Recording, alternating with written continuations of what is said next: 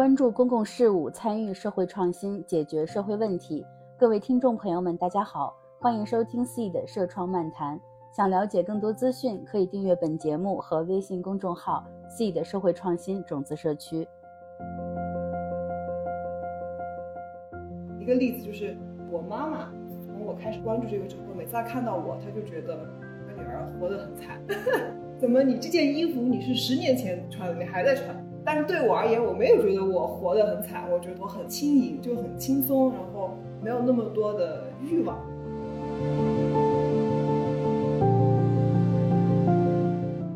但我还遇到过一个经常出现的误解，就是有的时候，嗯，有些人跟我们想去聊可持续消费这个话题，他会把可持续理解为商业上面的可持续运转，所以他好像会觉得，哦，那我们怎么挣钱？好像是这种就是变现的消费。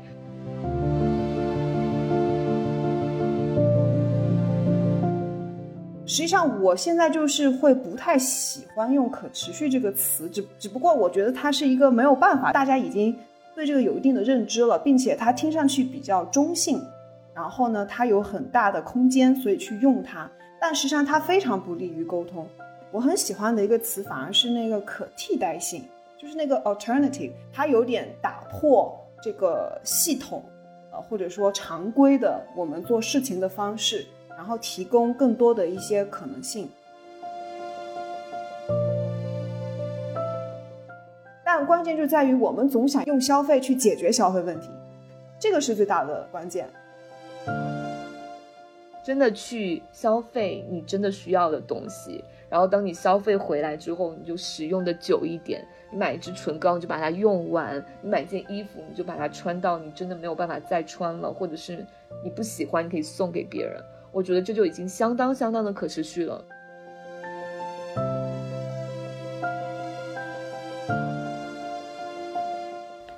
听众朋友们好，我是本期的主持人陈默。嗯，今天我们想聊一聊可持续这个话题。二一年的时候，我当时参加在云南的 C Camp，嗯，认识了本期的嘉宾达妮和 Jennifer。达妮当时创立了一家可持续旅行的企业。Jennifer 呢，则是在运营一个叫做 Old Choice 有点可爱的一个自媒体，推广可持续的日用消费品。那最近和他们聊起来呢，发现这两年的时间，大家也有一些新的探索，所以今天就传了一个局来聊一聊这个我个人也很感兴趣的话题。达尼和 Jennifer 可以先跟听众们打个招呼。OK，好，嗯。我叫达妮，然后呢是刚刚默默提到的那家机构叫 Impact Travel 的发起人，然后在过去的几年里呢，在呃国内做跟可持续旅行相关的一些公众倡导，呃还有一些体验咨询这样的一些呃工作，对，然后目前的话是在上学，对，你现在在读一个什么样的一个 program？啊，我目前在上一个硕士的项目，是呃可持续发展，更偏这个社会学方向、社会科学方向的呃可持续发展的一个专业。嗯，好，然后我们等会可以就是就你现在在研究的一些课题可以展开来聊一下。呃，我知道 Jennifer 你们在做的这个公众号最近也有一些变化，你也可以简单的介绍一下自己吗？嗯，好啊，大家好，我是 Jennifer。然后可能也有很多人现在叫我福福，啊，就是 Jennifer 的 fur 变成了福福。那啊，我们在做 O Choice 有点可爱，大概是在二一年。然后当时做这个啊，有点可爱，就是把可持续转译成了可爱。然后是在做关于呃可持续消费，从消费者端的倡导，那就是希望通过对可持续消费品的测评。然后我们通过第三方的评估体系去让大家知道，啊，我们现在的日用品有哪些和可持续相关的相关性。那我们用这种方式去让更多人可以观察和使用到他们身边已经有的可持续消费品。那刚刚默默提到的变化，就是我们在呃做可持续消费的同时，现在也在同时做可爱二点零的版本，是支持人们的呃内在成长和呃社群链接的。所以我们会做很多。让大家可以聚在一起去互相支持，然后一起往前走的这样的社群化运营的项目。那我们现在大概是一点零和二点零两个版本一起往前走，大概是这样。嗯，好，谢谢 Jennifer。呃，首先就是想要前追溯一下，就你们呃最开始去关注到可持续这件事情是从什么时候开始的？嗯，刚开始为什么会做可持续这件事情？嗯，Ultraise 有点可爱，不是我一个人发起的，我还有一个联合创始人。然后那个时候其实是他想到说，哎，要不要我们一起去做可持续消费倡导这件事情？那我们当时发起的时候，就是因为我们，我和我的联合创始人范范，我们两个人当时就在想，我们可以有什么事情是让，嗯。更多的像我们一样的比较普通的普通人，可以去为可持续去做出我们可以做的行动的。因为当时我们就会关注到可持续发展这个话语体系已经运转了很长时间了，然后其实，在最近几年，在国内越来越多的被提到，它好像都更多的是一种自上而下的倡导，它很多时候听起来都跟更宏大的叙事或者是一些呃政策层面的东西相关。那好像普通人也会觉得，哎，这个东西应该还不错，但是跟我有什么关系呢？所以我们当时就会从自己身边的一些行为和我们自己的生活，然后找到了一个契机去说，那如果我们自己在买消费品的时候，其实有的时候会去看这个东西的可持续性如何。那既然我们自己都在做这个事情，不如就把它做出来，能够让更多的人也去在。挑选消费品的时候，去有更多的思考，或者是有更多的可能性。所以也是在大概二零二一年的时候，当时消费主义这件事情也在呃更多的场景里面被讨论。所以我们就是也在对消费有反思的同时，就觉得那可能从这个大众热门的话题和每个人生活中都相关的这个消费的角度切入，可能是一个很好的能够让我们去架起在普通个体和。可持续生活或者是可持续发展之间的一个桥梁，所以当时就做呃，Ultrawaste 有点可爱。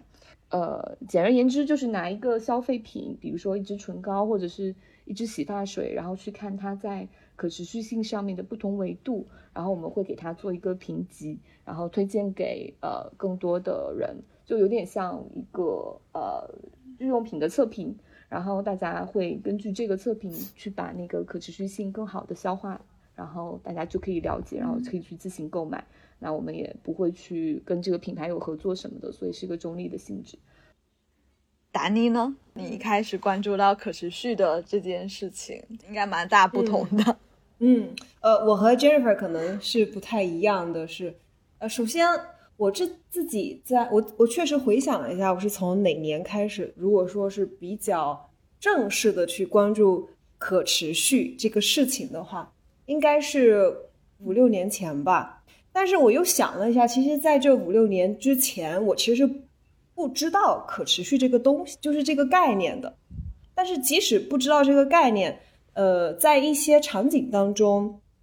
很多东西还是会触发到我。呃，就是这些场景是在各种生活、工作或者消费，特别是消费场景中。呃，那我实际上，呃，一开始可能是跟这个事情沾边儿。就是说，呃，开始有点意识了。其实是在，呃，国外旅行的时候，特别是我当年去了呃孟加拉国这个国家。然后，由于我自己本身是一直都很喜欢手工品，所以我实际上之前在旅行时候都会在各个国家去找这种手工品店。但是当当时在孟加拉，其实就来到了一家这种，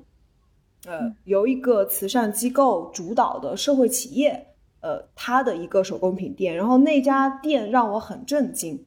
呃，然后并且这家店背后的这家慈善机构呢，它不仅是说有这种呃帮一些孟加拉的一些村庄的一些妇女们帮他们的产品带来到孟加拉国的一些大的城市去销售，他不仅在做这样的事儿，他还做在做一些别的项目，包括做这种呃奶制品，但是它是用更可持续方式生产的。所以我的最初的那个印象，实际上可以算是呃公平贸易哦，可能说是。开始开始先是对手工艺品感兴趣，然后在旅行的过程中接触到这种哦，原来即使是购买手工艺品或者旅游纪念品也可以是不一样的，甚至我买这个东西好像对当地社区会有很大的一些帮助，嗯，然后就去了解了公平贸易啊等等这些概念。因为公平贸易往往跟手工艺品是很很挂钩的，所以天然的我就从那里开始去呃去了解它。嗯，呃，但是呢，仅仅停留在于说了解，然后觉得它很不错，但实际上并没有觉得自己可以做什么啊，也没有往那方面想。然后后来呢，我的职业经历了一个转型，从一个很商业化的一个环境，到了一个偏更看重社会价值这样的一个工作的环境里面。在这个职业的转型当中呢，由于我之前在商业圈里面也确实看到了一些我觉得好像不太合理的现象，然后后面转型了之后呢，就开始真的就是去反思消费主义了，因为我当时转型。之后去到的第一家公司就是一个空气净化器这个消费领域的这个行业，并且那家机构是非常数据驱动、研究驱动、很追求真理的这样的一家公司吧。然后在这家公司里边，我就开始接触大量的这种反思性的思考活动，所以，嗯，所以从那时候开始就开始接触很多 B 靠，接触很多 B 靠品牌，然后慢慢慢慢的。呃，再再到自己创业，把可持续这个事情跟旅行呃结合起来，呃，然后就是经历了这样的一个过程。刚刚因为我我们都聊到就是消费的这一个层面，我就想说我们直接可以来聊一下就是关于可持续的概念，因为。呃，其实最早，然后我每次做了一些 research，然后就发现，就是其实不同的人可能对这个概念理解都都不太一样。提到可持续的时候，我们也会聊，就是像刚刚你们提到了消费主义啊，然后也有聊到极简生活啊，就是这些可能是相近的一些大家会聊起来的一些概念。所以可以就是讲一下，就是你们怎么样去理解可持续的这个概念，以及跟就是呃大家通常会想到了其他的一些。概念之间的关系吗？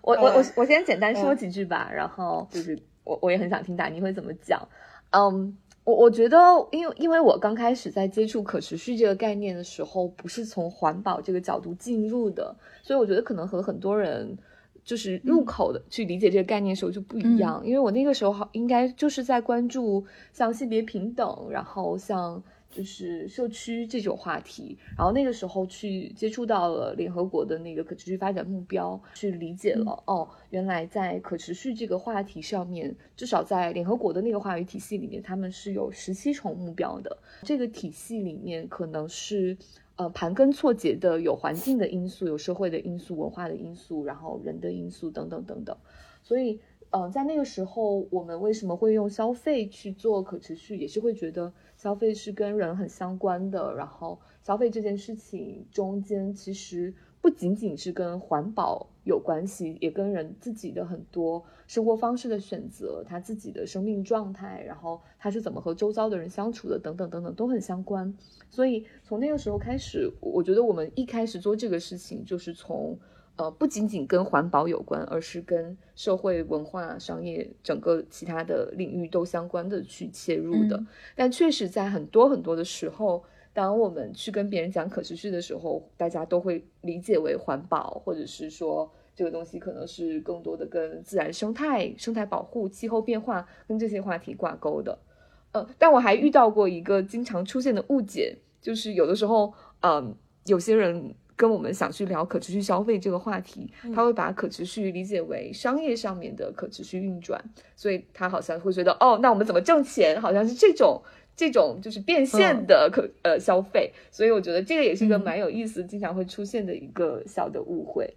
对我我我我我交给达尼，我觉得他在做旅行那个版本肯定会很不同。嗯。首先，我自己以前没有特别去想说为什么大家老提到可持续就想到环保，但是其实后面你去看可持续这个概念，哎，我不知道可持续中文是不是从英文翻译过来的一个词，就是在汉语里面本身，我觉得应该可能有永续这种或者平衡，呃，对，但我觉得可可持续这个词其实是汉语里面是没有的。它是从英文 sustainability 翻译过来的，我自己我我自己没有查过哈，但我我感觉可能是这样。然后因为可持续发展，你如果去看它最官方权威的一个定义，它实际上是在讲这个代际这我们这一代的人用的这个资源，要确保下一代的人还可以用。它其实确实是有很多跟资源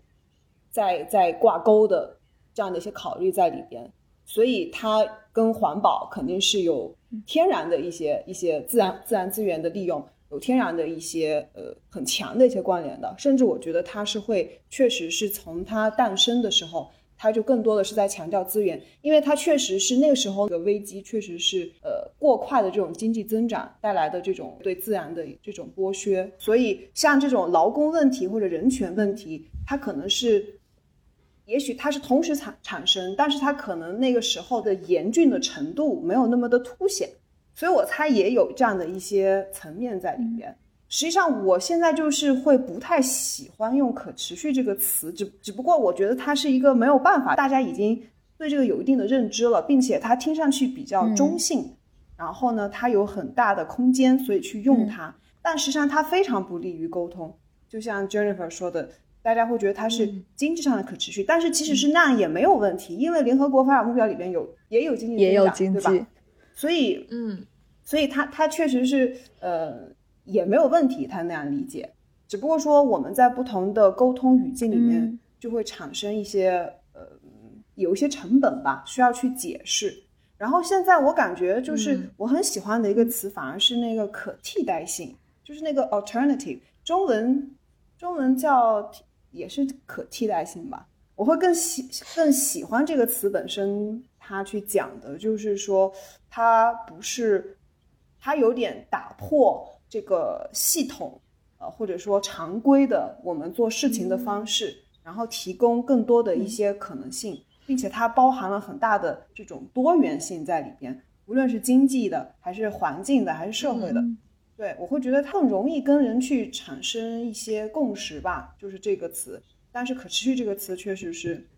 呃，什么都谁都可以用，是吧？嗯呃，因为刚刚达尼提到，就是你最初接触到可持续的时候，其实是公平贸易相关的这个事情。你可以简简单解释一下公平贸易吗？或者就可以你当时接触到的那个例子？嗯，公平贸易，呃，应该也是中文翻译过来的，是吧？它英文是叫 fair trade，就更公 fair 更更公平的贸易的方式。那他在讲的这个公平可能是两层层面，但最重要的一层层面实际上是劳工的，他是否就是在在生产你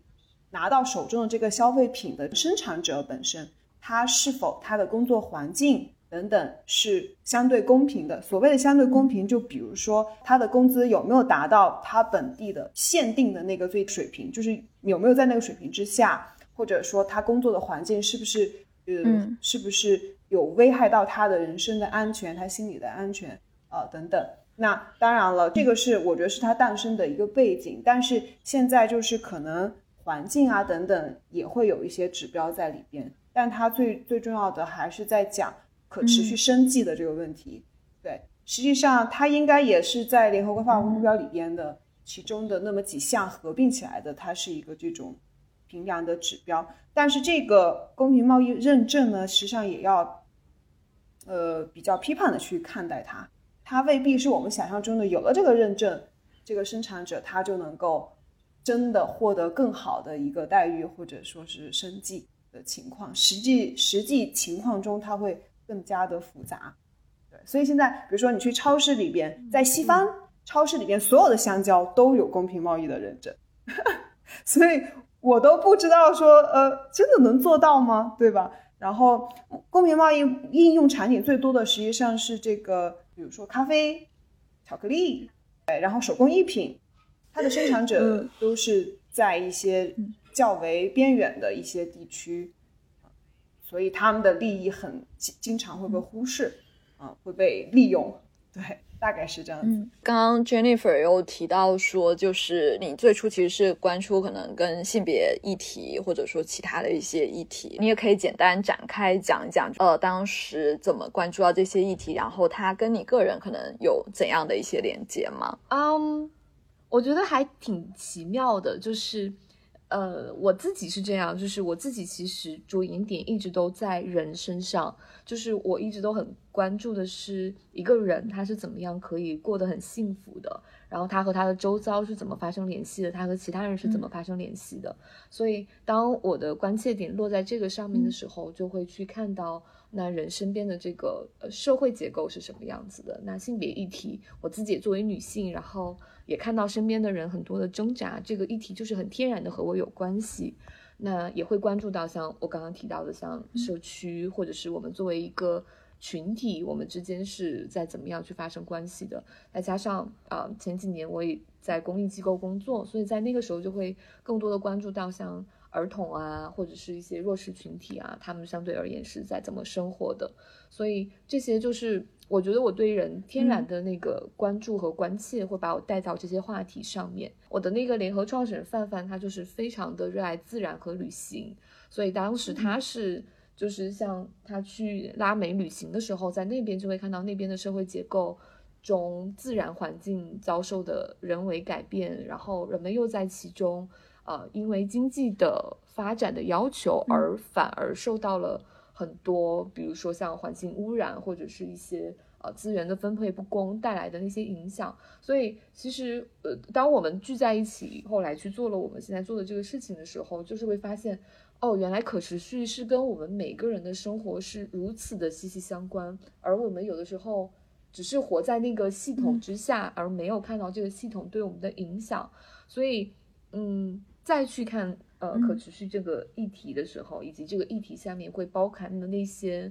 呃可能的维度的时候，就会知道我们是如何在和这个系统发生互动的。那就会觉得自己的一切都跟可持续是相关的。然后，如果我想真正的得到幸福，我不可避免的要去思考这个话题。所以。所以就是会越来越明白自己和这个话题之间的相关性吧。我觉得对我而言是这样的。我觉得刚刚达尼有提到说，就是可持续这件事情可能非常，呃，它本身就是关于我们如何利用资源，呃，获取资源、利用资源相关的这样的一些思考，然后包括。嗯，刚刚 Jennifer 提到就是跟系统的互动，然后这个系统我理解其实本身也是包含着众多资源，包含人的资源、自然的资源所组成的这样的一个系统。我另外就想问一下二位，从呃关注可持续这件事情到现在，你们的生活有什么变化吗？好，那我就想到啥说啥了。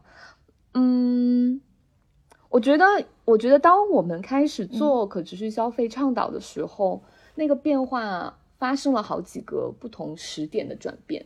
那在刚开始的时候，有一个阶段是哇，我们就会发现，当我们带着这个视角去看我们身边的消费品的时候，或者是很多消费品品牌的时候，我们都能在他们身上找到，呃，跟可持续相关的点。那个时候还觉得可能还挺振奋的，就是其实已经有很多很多的品牌。都在做可持续上面的实践了，那也许可持续的生活方式真的离大家没有那么远，所以那是第一个阶段，我们会觉得很兴奋。然后后来后面就会越来越发现，哎，当我们的大部分人的呃生活里面，其实消费经常是一个嗯减压或者是回应焦虑的行为的时候，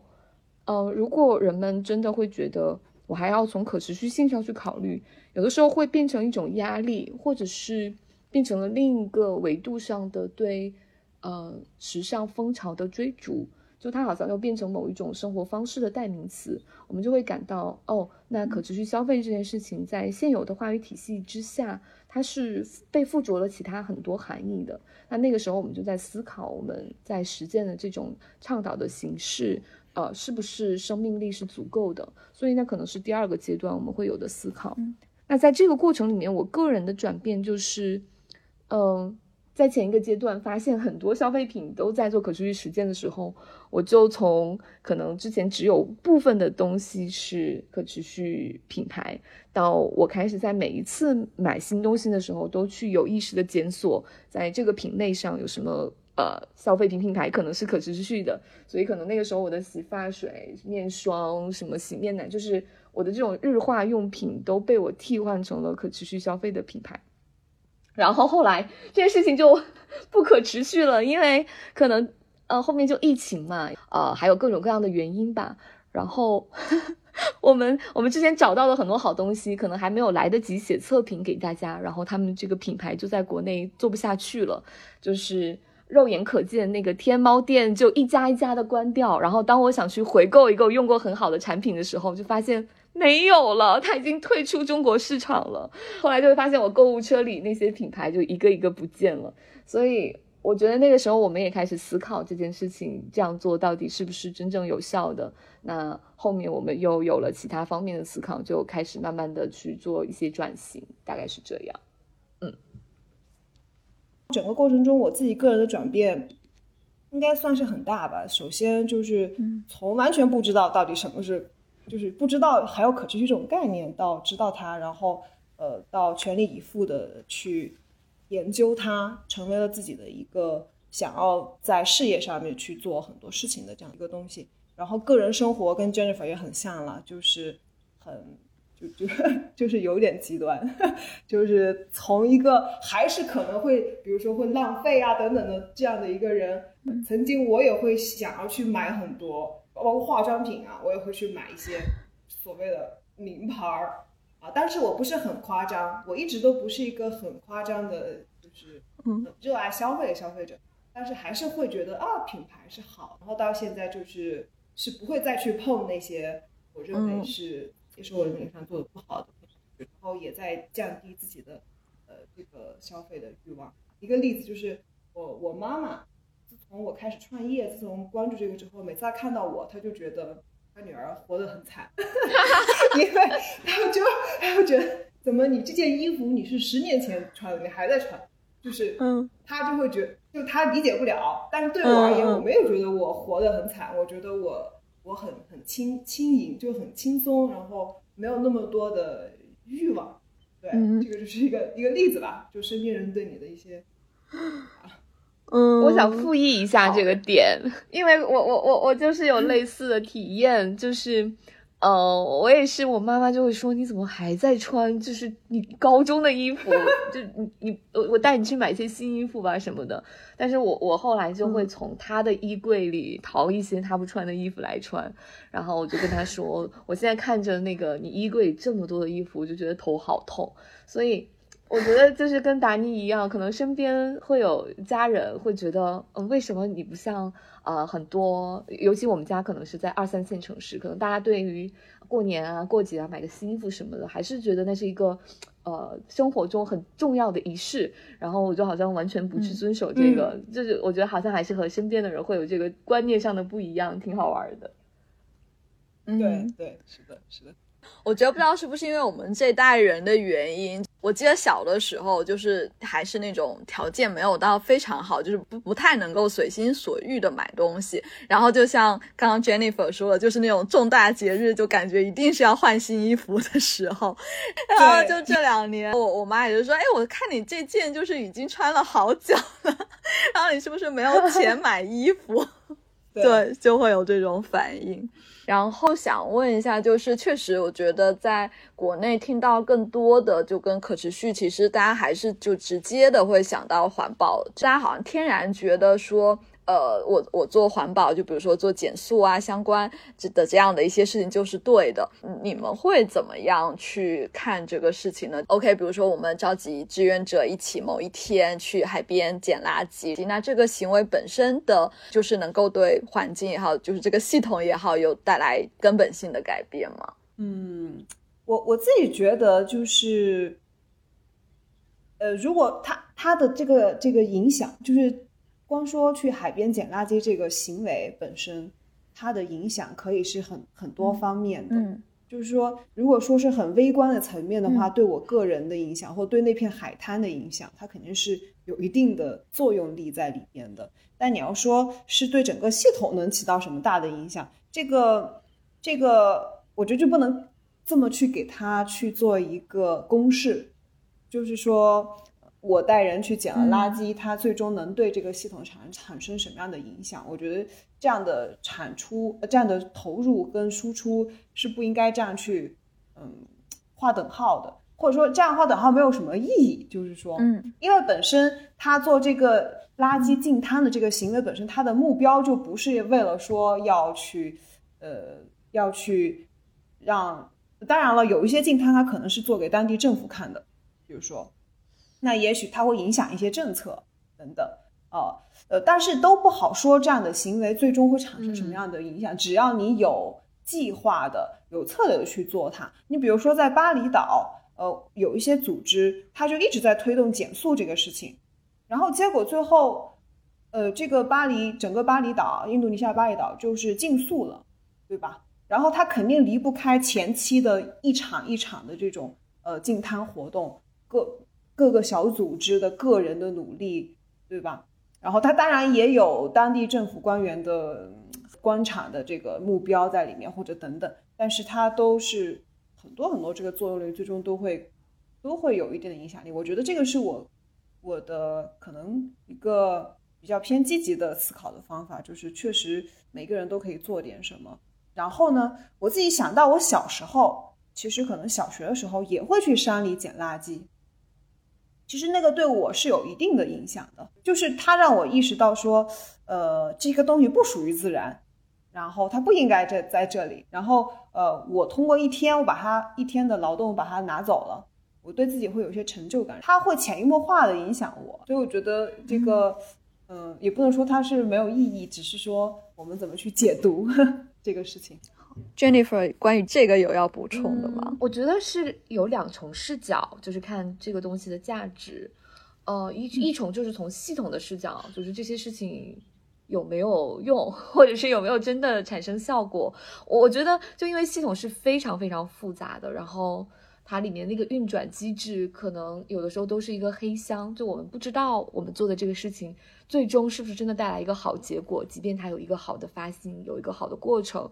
嗯，但但我我始终对这个东西的理解是，我觉得系统是在演化的，所以演化的过程中，它会有不同的阶段。那在这个过程里面，呃，任何以积极发心开始的这种行动，它都是有意义的，因为它都在推动着这个系统往下一个阶段行走。所以，我觉得从系统的角度，我非常，我非常支持行动者，不管他在呃倡导还是呼喊，然后他的呃某种意义上的极端程度是如何的，我觉得都对系统的进一步的呃。演变是极有意义的，所以我肯定不会觉得更极端或者更偏激的行动者就是不应该存在或者怎么样。我我觉得任何一个光谱、任何一端的行动者都很有价值。然后我觉得，但是这里面还要思考一个问题，就是参与这些行动的被号召者，他们为啥要做这件事儿？就是，嗯，因为我的出发点，我始终都会很关注个体嘛，我就会想说，那这个人为什么要参与这个行动呢？这个东西对他来说到底是有增益还是有损耗的？我觉得这就是另外一重视角，但这里面就牵扯到个人选择，然后他的这个自由意志等等等等，所以，嗯。我会觉得从系统角度都是好的，但从个人角度未必他在参与这些行动的时候真的都有受益。我很希望就是个体都在里面没有互相的磨损。嗯嗯嗯，对，我觉得那个 Jennifer 启发了我一点，就是这个如果我们把这个不同的策略考虑成一个光谱的话，它确实是会有有两个极端，一个极端就是非常颠覆式的那一种革命式的行动。方式，另外一种就是很嗯适应型的温和派，对吧？我们就是温和派。嗯，但是这个事情呢，我自己本身也是一直在在纠结的一件事情。对，因为我们也知道有效公益这个概念，是吧？然后呢，要怎么样更有效的做慈善，更有效的做事情？因为资源本身就是有限的，或者一个人的时间精力本身就是有限的。我怎么知道我做的这个事情？是在我的这个能力范围内里边的最佳，我觉得这个是是我们每一个行动者是是要去持续就是不断的去思考的，不能说是我做这个事情我最在行，或者我觉得嗯，我觉得它有意义，它就它就一定有意义。我觉得当然了，最终意义价值是我们去判断嘛，但是还是要我自己还是觉得还要较较为科学的去去不断思考，去验证到底。哪一个会更好？那我我还蛮好奇，就是说你们呃，就是这么一些年，然后其实包括自己在去践行可持续生活这个呃实践的过程中，就是你们有没有过一些？可能可能你们会更往光谱的某一端走，是后面自己达到了一个平衡，就是这样的一种情况呢。就是其实包括我自己也是，就是当我知道可持续的这个概念的时候，可能就是有一段时间完全不想要买东西，包括吃素这件事情，就是周围也有一些认识的人吃素，然后也会也会反问，然后这个其实会让我有一点点的道德上的压力，所以也想了解一下你们有没有类似的情况，以及。嗯，你们是怎么样去看待的？嗯，哎，我可以先说，我觉得我还挺平衡的，在这件事情上。嗯，可能也是因为我是一个温和派，所以我我我觉得就是要它是不断渐进，然后就像我觉得平衡这个词我特别喜欢，就是我我某种意义上就觉得平衡才是可持续的，所以对我至少对我自己而言，我觉得过于激进，有的时候会在其他方面反弹。所以我觉得我现在的平衡就是服饰消费上的物欲就是降得非常非常的低，但是我可能也不会苛责自己要在自己的生活的所有方面都做到非常的环保或者非常的可持续。那譬如今天今天晚上我跟一个朋友一起吃饭，然后我们有菜没吃完，但我也是出差，他也是出差，所以我们如果打包了，其实就是只能勉强自己就是在第二天早上吃一个冷掉的食物。然后后来我们我们就思考了一下，觉得就那就不打包了。那看上去好像有点浪费，但我觉得那个是我在照顾自己身体真正的需要，所以我就会觉得有的时候，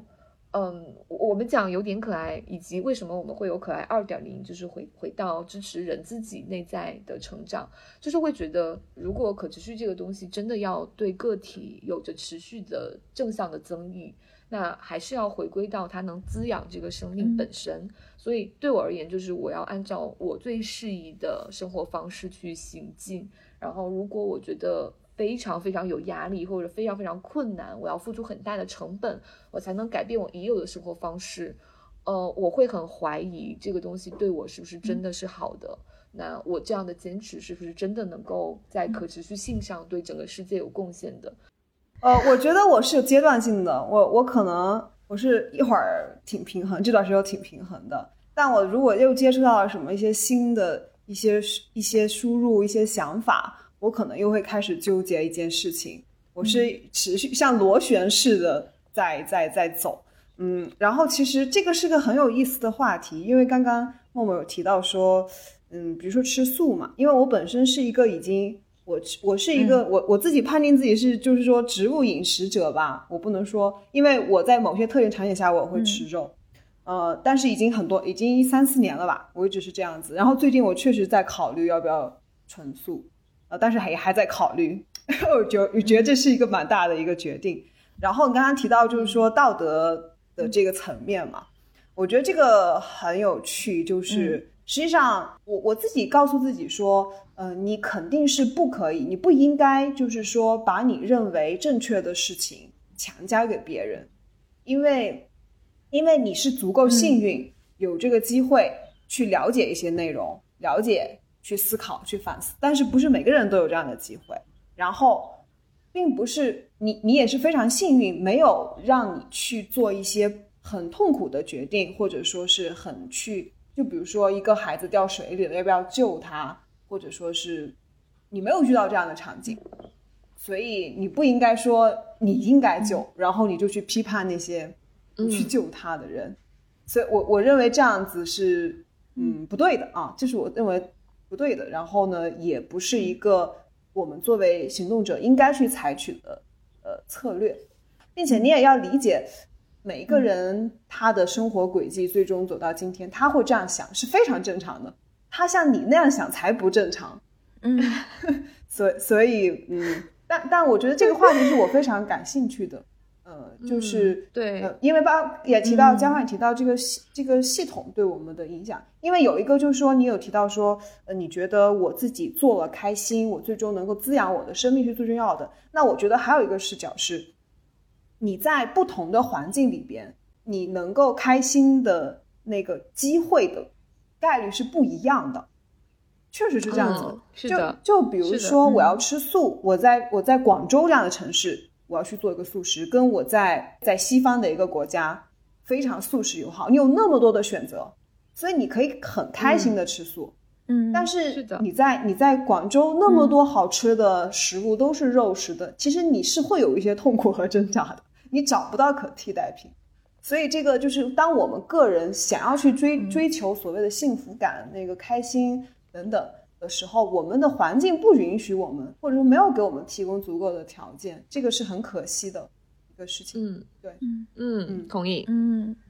这些年来，就是包括我在云南看到你们俩在做可持续这个议题的推广的时候，其实那时候还蛮开心的，因为觉得说，哎，好像国内慢慢开始关注到了这件事情，然后这几年确实也看到有更多。呃，二手书店啊，然后二手这种慈善商店，有农夫市集啊，这样的一些呃新的业态吧，呃，某种程度上就是也成为一种流行。就想问一下你们，你们是否觉得说，呃，确实国内有越来越多的人开始在接受和认同呃可持续这个生活方式？我我我觉得这样哈、就是呢，嗯前几年就确实有一股可持续的风潮，从作为一种嗯呃新消费的样板进入到了很多呃中产阶级的话语体系里面，所以我觉得呢，这个东西确实有一些嗯时尚潮流，然后呃在疫情前的那几年被讨论的比较多，嗯，然后嗯疫情之后可能。各行各业都遭受了比较大的打击，所以在最近呢，我会观察到，其实比较多的跟可持续可能挂钩的行为，其实是二手的交换，然后这种闲置的流动。嗯，我觉得很好，但我不会说这是因为就是人们的可持续意识觉醒了。我觉得可能是因为其他的要素 激发了人们现在开始想说，好，我要怎比如么样更加合说有咸理？鱼，对，怎么样更加合理的多抓鱼，对对对，然后还有更多的那个线下的市集啊、交换啊、群啊等等。我觉得就大家开始思考嗯我的资源要怎么样更加有效的配置了。但你说大家的可持续意识有啥觉醒吗？我觉得大家可能，嗯，没无心顾及更宏大的事情，而更推手到嗯自己如何过好自己的生活里面。所以反而对我而言，我觉得。那如果大家更多的想去照顾自己的生活，反而他的生活中有一部分会变得事实上更可持续。但我我不会觉得这是可持续理念倡导的胜利，我觉得这就是人们回到自己的需求本身了，所以他会更少的去浪费、嗯或者是挥霍等等。嗯嗯我我觉得这里面有一些幸存者偏差的这个 嗯因素在里面。嗯嗯嗯，因为由于我我们自己我们自己做倡导，你会觉得哦，我们的这个公众号粉丝越来越多，或者哦每一次每一场活动来的人越来越多，你就会有一种幻觉，是不是我做的事情很有意义？然后呃，越来越多人关注这个话题，我觉得这个未必。但是你看一些一些报告，比如说他会去，比如说在旅游行业吧，就会去调研问中国旅游者。嗯，你是否会愿意为更环保的旅行产品买单？他们当都说会是，但是嗯首先有没有这样的产品？即使有了，从我想我觉得我会到我真的会之间的差距又是多少？这个这个我没法去不知道，是吧？嗯所以呃，所以这个这个就会呃变得很有一点嗯难以去、去判断。但是我自己觉得那个就是社群的力量是很庞大的。就如果说你这个社群不需要很大，就小小的社群，然后呢，呃，它一直是一个支持系统。像像我们自己，嗯嗯。因为 Impact Travel 一直做事情都是很多很多志愿者一起一起来、来来做，所以我能看到，就是说这些志愿者通过做这个事情形成社群，然后他们把这些想法传呃传播出去。我我觉得确实呃能看到说，嗯，他们在影响一些人，然后他们自己本身呃也嗯。对这个议题越来越感兴趣，然后他们、嗯他们自己去传播的东西也越来越多。所以我觉得这样的人，行动者肯定是越来越多了，因为他觉得这个嗯事情有有有，他觉得这个事情是有价值的，所以这些人越来越多，会给我很大的信心，因为我觉得他们也会去做更多的事情，去让更多人加入。但是嗯刚刚还提到说，呃，大家去参加市集也好，等等也好，是因为他意识有了很大的转变吗？这个确实像 Jeff 说，我我我自己觉得未必是这样子的啊。那而且，那我们作为行动者要思考是，是不是一定要让人意识有了转变，他的行动才行动转变站得住才对可以呢？嗯不一定要这样的，对吧？不一，定真的，嗯，对，对你从源头上面给他提供更好的选择，你管他他意识要不要转变，他最终就有了这样的选择。我觉得这也是蛮好的，是吧？同意，同意，同意。对我们也是这样想。其实这几年就是可能最大的一个自上而下的跟可持续相关的一个事情，就是呃垃圾分类的这个倡导。就是你们怎么样看待这样的一个一个倡导行动？然后包括它一直到现在的影响，有没有去真的带动了一些人的行为改变呢？我说我自己吧，有吗？我就只只说我自己的例子啊，因为我正好前两年生活在上海，啊、嗯我其实并没有因为这个倡导而去开启更多的思考。我觉得，而且我会在身边听到很多很多的怀疑，就可能这种关心，某种意义上是一种意识的提升啦。就大家会说，我分类了，然后呢，就是他们拉到哪里去了？大家会想说，哦，那嗯下一步会怎么样？大家会有这个问号。但下一步会怎么样？大家都会觉得那就是交给管事儿的，对吧？那那和我也没啥关系，我我可能也呃，有一些人可能会觉得那我要去关注或者是留意一下，但我我觉得大部分人好像就觉得、那反正我就配合呗。所以我觉得这种嗯配合的心态，嗯，并没有真正的对于人们开启更多的思考有实质上的呃特别明显的注意。我只是觉得从结果层面，垃圾分类的贯彻肯定是有益于对一些东西的回收再利用的。嗯，我我我同意这个，就是就光说这个政策，你要说对大家环保意识提升的话，我自己观察到的没有特别的强烈。但但就是说，但是可能我们会忽略掉的是对下一代人的影响。你对现在的这个就这个成年人而言，他们已经是习以为常，他们怎么去处理垃圾了。然后这个事情对他而言就会成了一个配合，对，就是说我我不做这个事儿，可能我会受到罚款，或者说我有同辈压力。你看我邻居邻居家都在做，我不做，是吧？这这个等等，他的这个动力 对可能就是会比较那个对。但但是呃，如果说新的一代人出生，这个国家就是有很强烈的有这个很嗯很明确的垃圾分分类的这样的一个措施，还有一些基础设施的支持，那他从小他就知道我就是应该这样垃垃圾就是应该这样分类。那我觉得对他而言，他他获得的意识上的增益肯定是跟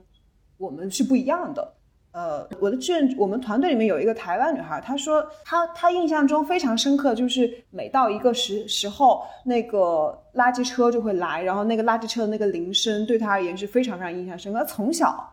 她就是有这样的，只要只要星期几了，对吧？然后现在我在英国，每周呃到了周几，我们就要把那个垃圾桶推出去，就是大家已经习以为常了。所以这个可能对于下一代人的这样的环保意识，它可能会有一些一些影响吧。然后反而对我们这一代的人，或者说就是现在的成年人世界的话，我们需要更多的是知道为什么要垃圾分类。然后我们去去年有带带我们的这个参与者去参观广州的这个垃圾焚烧厂，然后当然那个焚烧厂很先进，但是我们希望通过这个事情告诉大家说，你看焚烧厂。嗯，你的垃圾它其实不会帮你分。你看那么多这些垃圾，我们去看那个储坑，里面有成千上万的垃圾，是吧？里边其实有很多可利用的，但是就由于我们源头没有分，所以到了那儿就就一并就把它烧了。所以那个事情对、对这些成年人们的这个这个感触就很深，他就知道说，哦，就是原来我的垃圾是到这儿了，然后是这样处理的。就像刚刚 Jeff 说，我们不知道垃圾之后的那些就没有透明化，我不知道怎么弄的。然后这个在我们的教育里面也没有告诉我们这些原理，然后所以这个可能是很缺乏的。就是政府出了政策很好，但但是嗯你要让人们理解这个这个原理背后到底是什么原因，这个是蛮反而是更容易提升大家的这个意识。嗯，那你要不就顺势想一下 Impact Travel 的城市漫游活动。OK，嗯，好的。所以我们 Impact Travel 呢，呃，是这个这个这个名字呢，它是就是谐音 Impact 影响力这个词，但是它是我们自己造的一个词，它看上去像我被打包起来了，I'm packed。他实际上是想说我们带着影打打包上这个影响力去旅行，这影响力不仅是对当地的，也是对我自己的正向影响力。然后呢，我们也研发了一些小的工具。线上的小地图，大家可以用这个地图去到国内的很多城市旅行的时候，按照地图上面的一些信息去参观，去去了解当地的一些在做可持续的实践的店铺啊、商家呀，比如说二手书店啊，呃，这个我们都测评过的这种呃素食餐厅呀等等啊，这样的一些地方，呃，去开始你的城市旅行。那进一步呢，我们会挑选一些城市里边比较理想的一些商户、一些空间，把它创成一些呃线路，然后呢，去对外公开的去招募参与者，来来去呃走这样的叫 City Walk 这样的一些体验。同时，我们也会做一些社区的项目啊，就是比如说怎么样在广州嗯共建一个跟气候变化友好相关的一个旅游社区。然后一起去做一些传播的活动。嗯，其实 Jennifer，你也刚刚你有提到去做消费品测评，可以简单介绍介绍一下，就是你们你们有测评的几个维度。好啊，我我我说一下，就是我们叫 All Choice，有点可爱嘛。然后这个有点可爱，呃，可爱就不是说那个 cute 那种意思，我们说的就是它是值得爱的，就是 lovable。那一点零我们做的就是可持续消费品的第三方测评。那这个测评就是去让人们能够更好的知道我要怎么去挑选一个真正的可爱的商品，也就是有可持续的消费品。然后我们的维度其实就是按照一个呃工业化产品从生产到呃最终到用户手中的整个流程，所以它会跟原材料配方，然后我的这个生产制造，然后运输。然后到了门店销售，然后以及这个企业自己的社会责任等等，就是这些维度相关，我们会呃根据企业或者品牌的公开资料去为这个产品做一个分数，然后给它一个评级。然后我们做的可爱二点零就是去滋养人的内在的可持续性，就是我自己要怎么过得真正的可持续。所以我们会关注人，就是我个体是怎么样可以了解我自己，然后我怎么和我的周遭建立更好的联系，然后让我的生活变得好起来。所以，我们现在大概就是一点零是对外的可持续，二点零是对内的可持续，这样在推进。嗯嗯嗯嗯。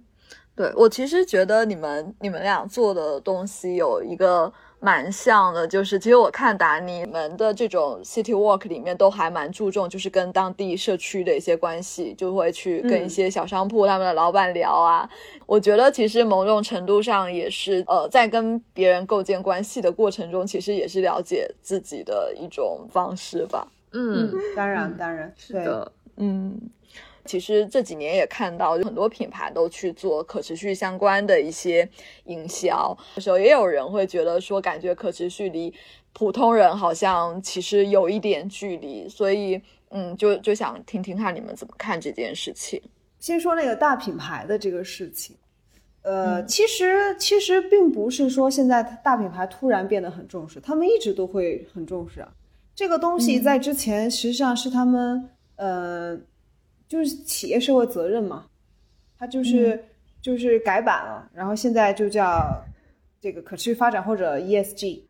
其实它它就是同样的本质上是一样的东西，比如说它，然后现在可能就是你点进去一个曾经的这个企业社会责任呃的一些报告，然后现在可能就是也没有那么多报告了，它可能就点进去一个官网，然后就是一个可持续发展 sustainability，嗯，特别是国际品牌。这样的一个页面就点进去，然后他列了他做了什么事情。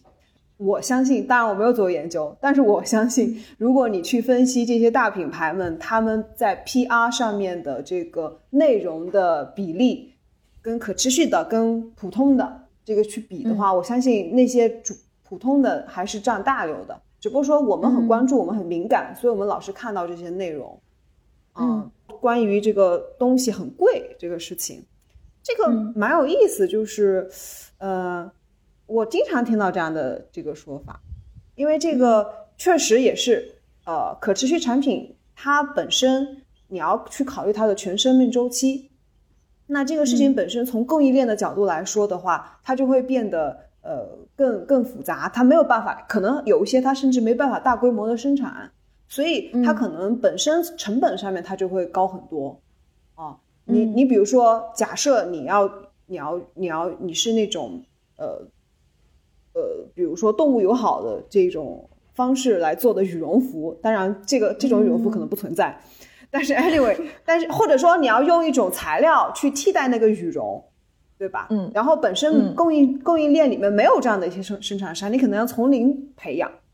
哦，嗯。然后从或者你要投入很多研发成本，所以本身它就成本上就会很贵。所以这个就是实话实说，对吧？你要为新的技术，你要为新的供应链去付费。那那当然还有另外的一个就是溢价，对吧？就是它本身可能没有那么贵。但是由于我觉得它值那个品牌觉得它有可持续理念，它更环保，或者说尽管可能它不需要投入太多，它也会给它加很多的品牌溢价。好，那这个这个这个也大量的存在。呃，所以但是但是实际上我自己从一个消费者的角度来看的话，我并没有觉得现在我的花费在我的日用品、我的食物上面的这个支出是。远远高于之前的，我并没有这样觉得，因为因为实际上其实有很多的替代品，你可以去对比去看，包括我们就说，呃，用用香皂这个事情，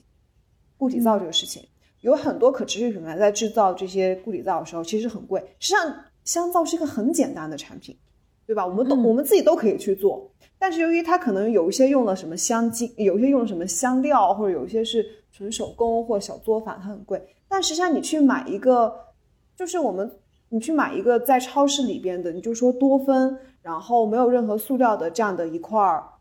只是一个纸盒的这样的一块香皂，是不是可以？也可以。实际上，它有很多的可替代，还有二手的，对吧？嗯，呃，然后去可以去替代的。但关键就在于我们总想用消费去解决消费问题，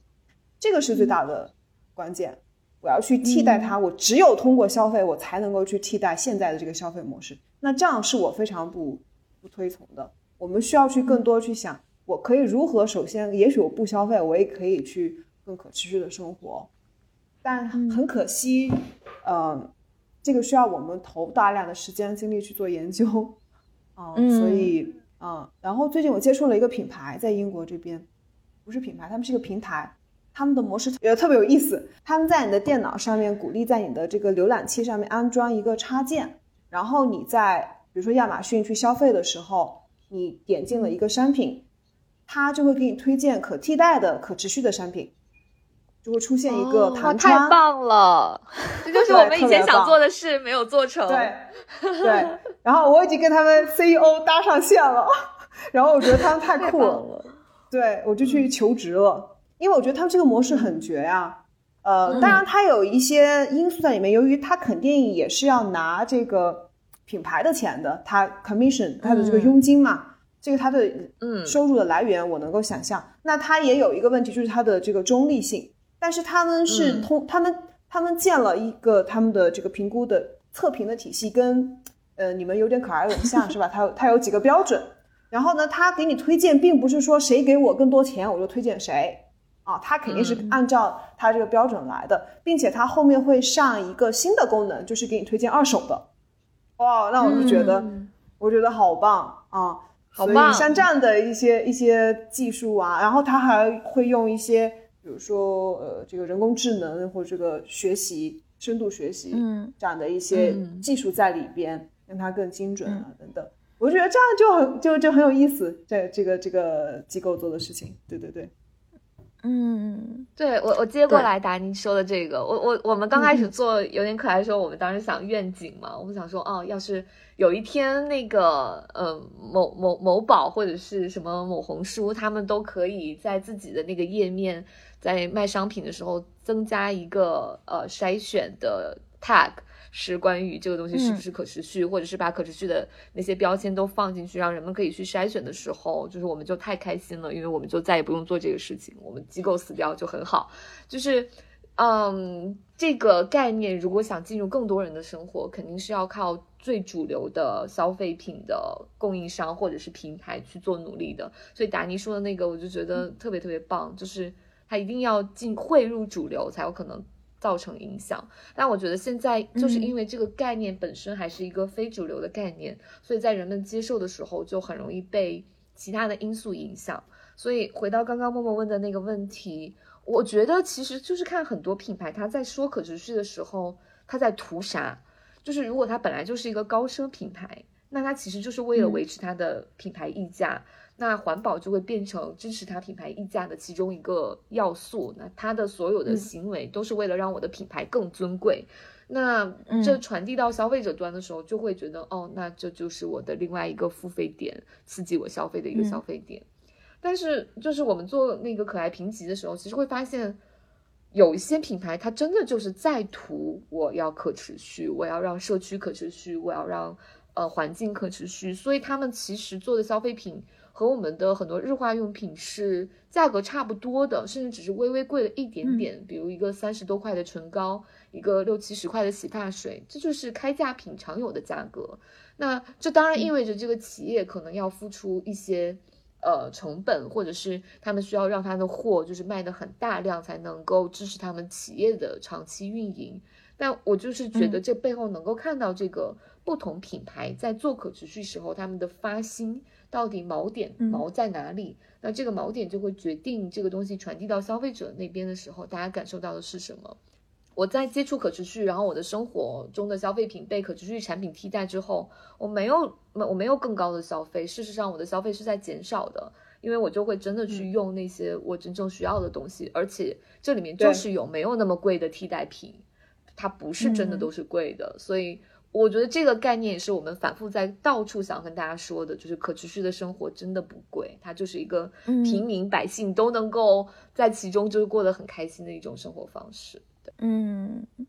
就就我觉得刚刚我们也有提到过，就是它对于普通人来说的这个门槛的问题，就是刚刚达尼也有提到说，你你可能没有场景，或者说你没有机会去了解到这样的一些选择。如果你周围的人或者你没有因为一些呃契机去接触到这件事情的话，他确实可能完全不知道。那如果说对这件事情，相对比较没有概念的话，他是否就是需要在如果他想要消费可持续产品，他他的门槛有多高？他需要花多长的时间去做这个研究？这个题好难哦，门槛门槛不高吧？看一篇 看一篇那个 Jennifer 他们的文章就可以了呀，里面都有合集。我们我因为我们想做的就是这件事，就我们想让它零门槛，所以我们自己在说的时候，我们自己我们自己会把那个门槛消化掉，就是我们会吭哧吭哧做很多研究。其实我们很多的社群的伙伴。就是关注我们很久，然后他们并不知道这个东西到底哪里可持续，他们就知道啊这个好，我买它，所以我下次再买洗发水的时候，我就买这个品牌就好了。甚至我自己有的时候都忘了这个东西到底是多可持续，我就记得嗯这个东西很可持续。所以所以就是哦，我觉得人们一旦成本很高啊，它就会阻力很大，所以我们就是想要消解那个阻力。我不太支持去推荐大家在生活中想要让自己生活变得很可持续，就去严肃的研究所有的报告，或者是哦这个评估体系是什么样子的，这 家评估机构是不是真的靠谱，它背后有没有什么啊什么什么势力的影响？我觉得那活得太累了。就是如果你很喜欢做研究，那你就去做；如果你只是为了让自己的生活可持续，我我就是我一个建议啊，就是。真的去消费你真的需要的东西，然后当你消费回来之后，你就使用的久一点。你买一支唇膏，你就把它用完；你买件衣服，你就把它穿到你真的没有办法再穿了，或者是你不喜欢，你可以送给别人。我觉得这就已经相当相当的可持续了。如果你有余力，你可以去稍微看一下我们的文章，或者是嗯，就是在大家看到的其他品牌的东西，你可以去慢慢的积累这些知识。我觉得就已经非常非常足够了。嗯，所以所以就是我我还是很很不建议大家去做让自己压力很大的事情，因为因为因为那是个真的真的相当嗯需要花精力去研究明白的东西，而且我之前有遇到社群的伙伴，他们很困惑，他们就会觉得，当我又了解多一点跟可持续相关的知识，我就有更多的疑问。比如说，就像达宁之前有提到的 fair trade，它到底有没有真的带来更公平的场景？人那个他服务的对象到底有没有受益？那如果大家就是一直这样思考，最终怀疑、怀疑、怀疑到底。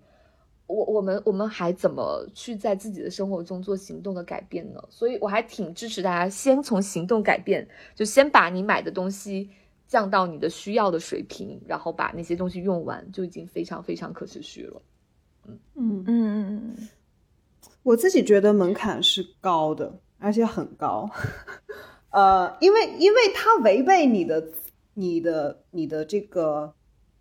就是它违背你被培养出来的。消费习惯和思考方式，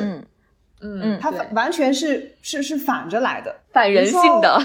对，它确实有一点反人性，就是我拿个塑料袋儿去包这个东西，它就是方便，是吧？然后呢，你为了不用这个塑料袋儿，你就得想别的方法去做，嗯，然后它确实不方便，它会带来一些，特别是呃，如果你不习惯这种东西，突然对你做出这种要求，它的门槛很高，而且我一直都认为可持续旅行是所有可持续消费的这个呃，就是领领域里面最门槛最高的。因为什么才叫可持续的旅行者呀？就是你从订机票、订酒店、娱乐什么你都要可持续，这个很累的。所以我觉得你只有从内心就，所以 Jennifer 你们做二点零版本，我很支持哈，就是你从内心。意识到了这些问题，你在做选择的时候，即使你是做了一个普通的预定一家酒店，但是也没有关系，因为你已经意识到了。就是当你嗯在做一个决定之前，你已经有了一个意识，就是啊，那我但是我没有办法，对吧？因为这个它交通更便利，等等更便利，我觉得那就非常已经很足够了。对，对我特别喜欢这个，就是有意识的做选择，我觉得这就这就已经相当相当好了。就是我之前还真的是去研究可那个公平贸易，因为我们想写一篇文章，后来发现越研究水越深。然后，但是里边有一篇我们参考的文章，里面有一个建议，我觉得特别棒，就是他说，实际上你如果觉得这个事情很麻烦，那你就不要选择它。就是说，如果你觉得很麻烦，你甚至不敢相信，你觉得不太信任他们，那不如你就买普通的咖啡豆。但是由于可能。公平认证的咖啡豆，它会贵那么一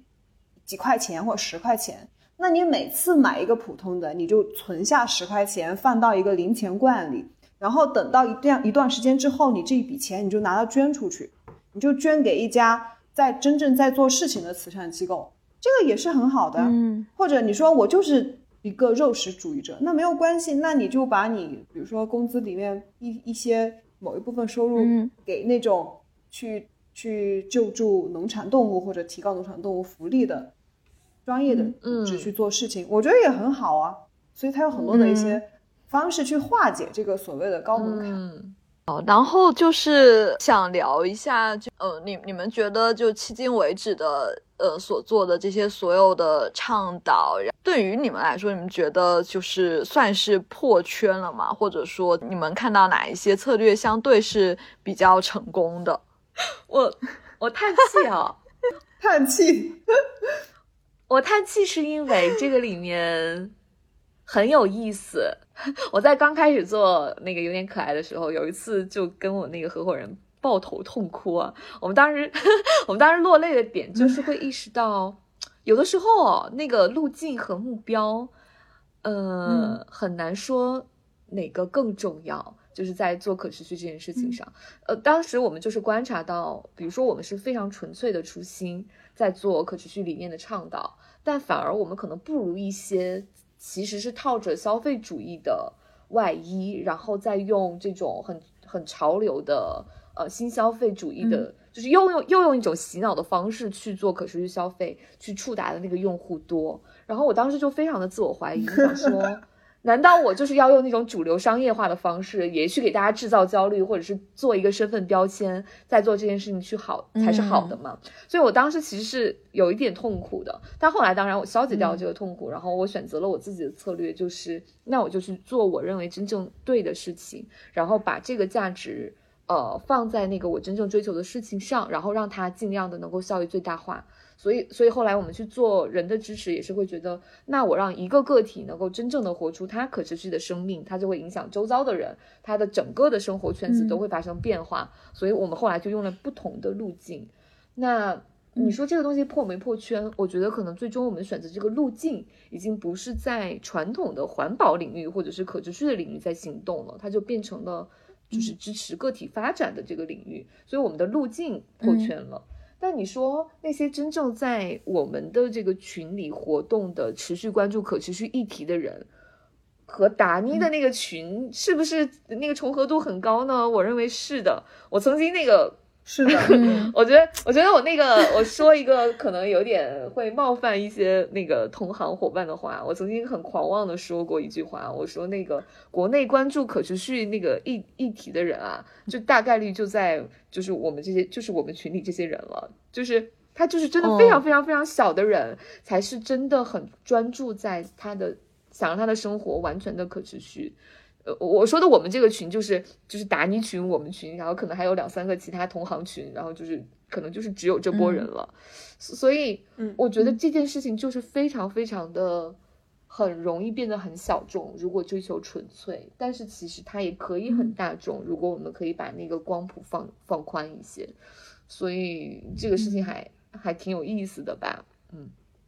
就是我觉得破圈的话，大家都在讲这个事情嘛。我觉得自从我们去做一些这种小的 city work，带大家去去以这种短途游、周末游的形式去推出这些体验之后，我能看到它有破圈的效应。其实我们我们做过深访嘛，问大家为什么来，很多人是被朋友拉来的，或者说是觉得本来周末就要找一个活动去玩儿啊，那觉得这个好像还挺新、挺新奇的，就来参加一下。所以我能够感受到是有破圈的效应的，然后我也去反思这个问题，就是说什么样的路径它更容易破圈？当然走那种商业化砸钱砸广告是吧？然后呃或者找一个主流的这个群体当中的一个焦虑的点或者一个痛点去打它，那这个是从沟通的层面的角度。当然我们不是这种方式。那我觉得，但我作为我们这种比较草根的。小的这样的一些团体的话，确实可以去尝试的是，打着吃喝玩乐的这个 这个这个这个招牌去推广你想推广的理念。你看，我们现在行动路径是相反的，那些真正的那些商业体，他们去打，他们漂绿，然后我们我们就漂红吧，就是 对，是的，对。对，因为因为你没有办法，就是说这个不是说没有办法，这是一个聪明的做法，就是你要去享受大家关心什么。那么大家来参加这个 City Walk，他更多是想要去社交，他想要去了解，他想要去认识有趣的人、有趣的团队。那这个时候你就你就不要在你的这个产品设计里边或推广里边去强调太多的这个我们这个是多么的一个好事儿，做什么好事儿。你关键是要强调你这个很好玩儿。然后有意思，然后大家来，对，然后呢就发现哦，原来还有这样的，原来好玩的人都在关注可持续呀，它是它是这样的一种一种路径了，就对，就就是反反过来的，我觉得反而它是有利于去破圈的。那这个就要从你的，你有一旦有这个想法，在做产品设计的时候，在做营销推广的时候，你就会去留意啊，去去想说到底。主流的人在想什么？对，嗯，飘红，对，飘，确实对，就是因为因为其实刚刚提到，就是说这个东西可能它本质是有一些反人性的。但我想再强调一下，这个就是我我觉得要要跟咱们观众朋友收听这个的，要去强调一个反人性，不然我觉得这个有点误导大家。因为所谓的反人性的这个人性，我们到底在讲什么？这个人性是真的人性吗？它是？它是不是被刻意的构建出来的人性？这个是值得思考的。曾经是没有塑料品的，曾经是没有那么多去靠剥削动物而来的产品的，是我们习以为常的这个人性，真的是人性吗？就就是大家不要觉得好像它真的是反人性，也许我们是在回归，嗯，我们真正的人性呢？对，对的，我就想补充这一点啊。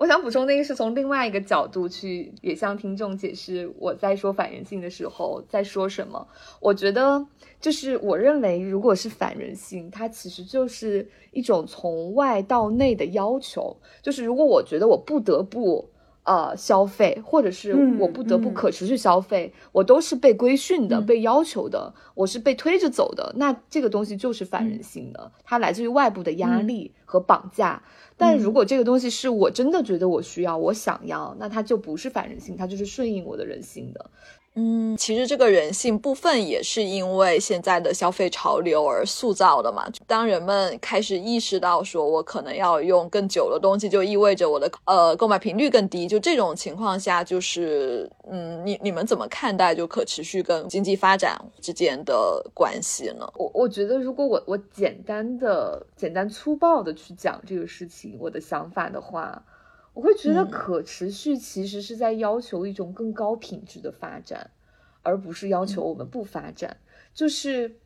因为，因为我觉得现在很多发展是在简单层面去简处理我们的复杂问题，所以它会让这个东西不可持续。但如果这个东西要真正的可持续，那可能就会要求，比如说。我在制造这个衣服的时候，我要不断的去强化我的技术和工艺，让这个衣服可以变成一个永续设计，我我可以穿一辈子。那这其实并不是真的在不发展，我觉得它是要求一种真正高品质的、对环境、社会、经济都友好的一个技术的发展。所以，所以我不会觉得它是真正意义上的相悖，但它可能在阶段性的时候会对不同的厂商或者是对不同的人有一些更高的要求。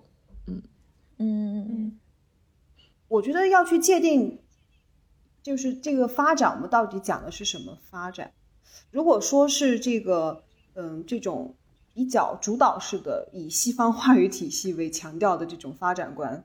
是非常二元的这种，要么是发达，要么是发展。嗯，呃，就是我来判断什么是好的，什么是坏的，然后。西方的这种生活的方式是好的，所以全球的人都应该向向我看齐。无论是呃那个，还有第三世界、第四世界、第五世界，都是由我来去界定哦。然后只有我的这一套才是好的。它有很强的，我自己觉得有很强的殖民文化在里边。嗯，然后就就是说，所以如果我们说的是这种发展观的话，那可可持续跟它之间确实是对立的。因为我觉得可持续，它其实实际上有一些研究是是很很明显的显示，当我们一个社会到了一定的发展阶段，你再给我再多的收入，我的经济再增长，不代表我的这个幸福指指数就在增长，因为这个时候人们想的就是另外一个层面的事情。嗯，所以有这个呃叫 degrowth，就是去发展化。当然了，这个事情我自己也还在研究啊，就是有一些呃，像特别是北欧的一些国家，已经在开始做这个事情了。那我自己觉得，就是可持续跟发展之间的关系，还有一个是，就是我比较相信的，就是实际上他在讲的是这个怎么样让这个资源更公平的被分配，然后特别是流通起来，呃，让这个社会上的。比如说很高 GDP 的地区，他们的这个收入能够能够他们的这个利润能够降低一些，稍微，然后让这个嗯可能呃自然条件等等条件没有那么好的这些地区能够流到他们那边去。所以这个是我看到这个关，就是说如果可持续发展它也是一种发展方式的话，到底什么样的路径是可以去选择的？因为我们我们没有一个，我觉得我们没有权利去说，OK，那像在一些国家，呃，你就停止发展，你不要发展，等等，我们都走过了这个这个这个阶段，然后再去做这样的要求，同样它是一种很道德批判，我觉得是不应该这样做。嗯嗯。呃，我们聊的也差不多，然后非常感谢达妮跟 Jennifer 的时间。听众朋友们，如果想要去呃了解达妮他们的城市漫步的活动，还是想要知道 Jennifer 他们种草的一些可持续的消费产品的话，我们会在 Show Notes 里面放上二位机构的相关的信息。好，然后今天感谢二位，那我们就先到这啦，拜拜。嗯。拜拜。谢谢。嗯拜拜拜拜。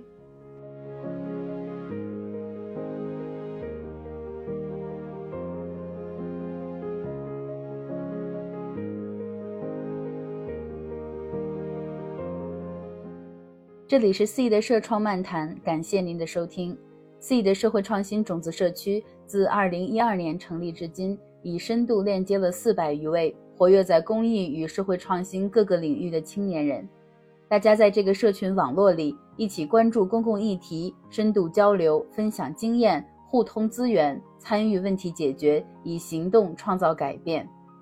搜索微信公众号 “C 的社会创新种子社区”。欢迎您的关注和支持，与这群敢想、敢为、敢创、敢变的青年人一起并肩同行。这里是 C 的社创漫谈，感谢您的收听。